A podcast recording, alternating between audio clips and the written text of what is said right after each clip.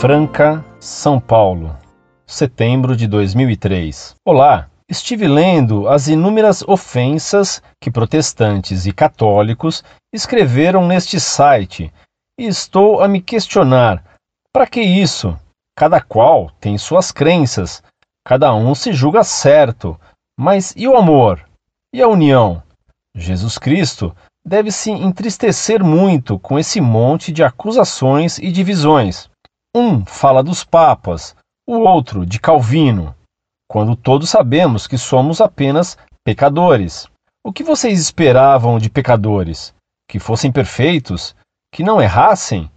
A Inquisição foi terrível, mas Calvino também foi terrível. Hitler, perto de Torquemada, é um aprendiz de vilão mas nem por isso o podemos achar santo. Façam um favor a vocês mesmos. Aperfeiçoem-se no amor.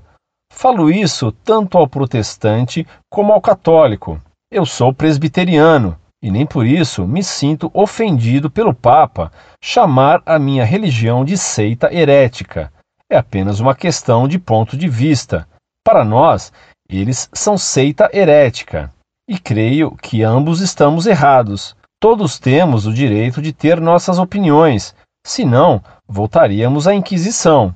Espero que os dois reflitam e pensem na oração de Jesus, a fim de que todos sejam um. E como és tu, ó Pai, em mim e eu em ti, também sejam eles em nós, para que o mundo creia que tu me enviaste. Ser evangélico ou ser católico não tem importância alguma. O que importa é o amor a misericórdia, a fidelidade, a caridade e a união. Não me levem a mal e que Deus nos abençoe a todos, pois tenho certeza que todos estaremos juntos um dia lá no céu, onde não haverá mais religião, pois já estaremos religados ao Pai, com amor e em Cristo. Prezado Salve Maria. O que você defende é o relativismo doutrinário. Para você, cada um tem a sua própria verdade. Essa tese é a do subjetivismo, negador da existência da verdade. Meu caro, a verdade é objetiva. Ela não depende de ponto de vista coisa nenhuma. Ela depende do objeto conhecido. O lugar onde cada um tem sua verdade pessoal, provinda de um ponto de vista muito pessoal, é o hospício, onde cada louco pode se julgar Napoleão ou o Flash Gordon ou o Pinóquio. Verdade é a correspondência entre a ideia do sujeito conhecedor e o objeto conhecido. Ideias do sujeito, objeto conhecido. Nossas inteligências fotografam os objetos e extraem deles uma ideia abstrata. A verdade é a correspondência exata entre essa ideia e o objeto conhecido. Se cada um tivesse uma fotografia pessoal do objeto real conhecido, seria impossível conversar ou mesmo viver em sociedade. Imagine dois homens jogando xadrez. O que aconteceria se cada um deles tivesse uma ideia pessoal das peças do xadrez? Simplesmente não seria possível jogar. Cada um veria o cavalo ou o rei ou a dama de modo diverso. Um poderia tomar a torre como copo de refrigerante e tentaria beber a torre. Outro veria o cavalo como martelo e começaria a dar com ele na cabeça do rei porque havia como prego. E assim por diante. Essa partida louca de xadrez é o que você imagina das posições religiosas. Isso é um absurdo. Assim como dois jogadores de xadrez veem as peças do jogo do mesmo modo, assim também todos os homens veem a realidade do mesmo modo. Quem introduziu o subjetivismo na religião foi Lutero, ao defender que cada homem poderia interpretar a Bíblia a seu modo. O resultado dessa loucura foi a multiplicação das seitas protestantes. Hoje, existe até uma delas que se intitula Igreja Evangélica Sopa, Sabão e Salvação. E o que Lutero fez na religião, introduzindo o subjetivismo na leitura da Bíblia, a filosofia idealista alemã e o romantismo fizeram na leitura do mundo. Kant e os demais filósofos protestantes introduziram o livre exame na interpretação da realidade do mundo. Cada um teria sua verdade pessoal sobre tudo, desde Deus até Chuchu.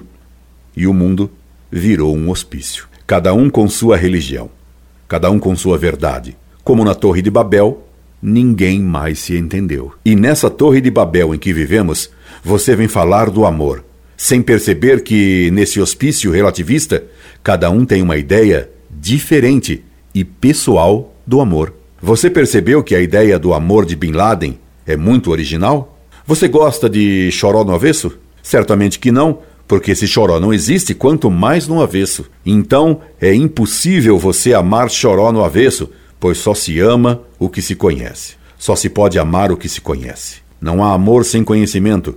O amor provém do conhecimento. Conhecendo que algo é bom, nós queremos esse bem. Amar é querer bem a outrem. Ora, só poderemos querer bem se sabemos o que é o bem. O amor provém então da verdade.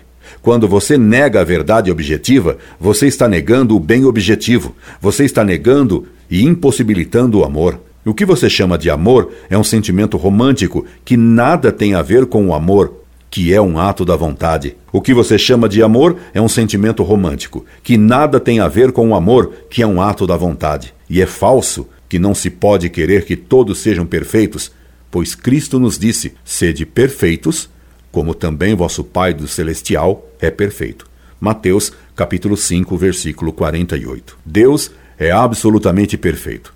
Nós podemos ser relativamente perfeitos. Se fosse impossível alcançar a perfeição, Jesus teria errado nos mandando que fôssemos perfeitos. E noutra passagem, Jesus disse ao jovem rico: Se queres ser perfeito, vai, vende o que tens, dá-o aos pobres e terás um tesouro no céu capítulo 19, versículo 21. Logo, é possível ser perfeito com a graça de Deus, e é o que devemos desejar para nós e para os outros, mesmo para os pecadores. Por isso Cristo converteu a tantos pecadores, por exemplo, a adúltera, a mulher do poço, o publicano Levi e a tantos mais.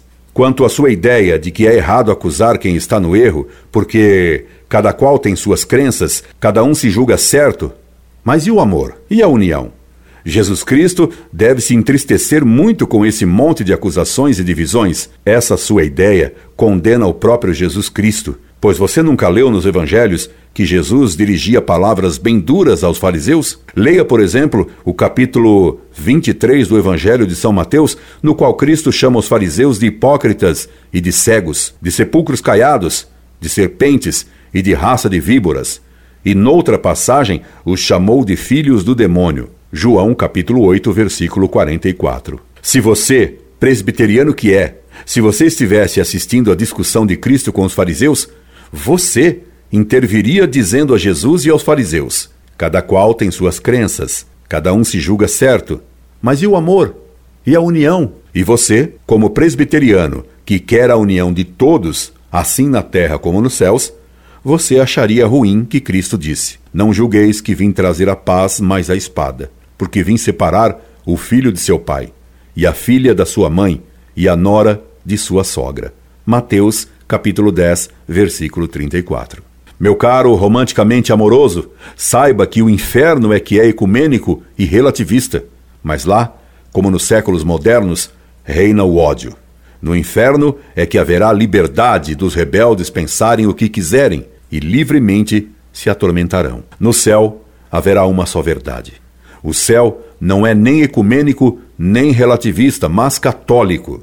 No céu, todos terão uma só verdade. O último que no céu defendeu sua opinião própria foi Lúcifer, e por isso ele foi jogado no caldeirão dos relativistas, onde cada condenado tem a sua opinião, no tormento eterno, porque não querem ser convencidos pela única verdade que é Cristo, Deus e homem, filho da sempre Virgem Maria. E você repare como nossos tempos parecem muitíssimo com o inferno, pois também hoje cada um pensa ter a sua verdade. E onde está o amor em nossos dias? Rogando a Deus que lhe abra os olhos, me subscrevo. Incorde Jesus Semper, Orlando Fedeli.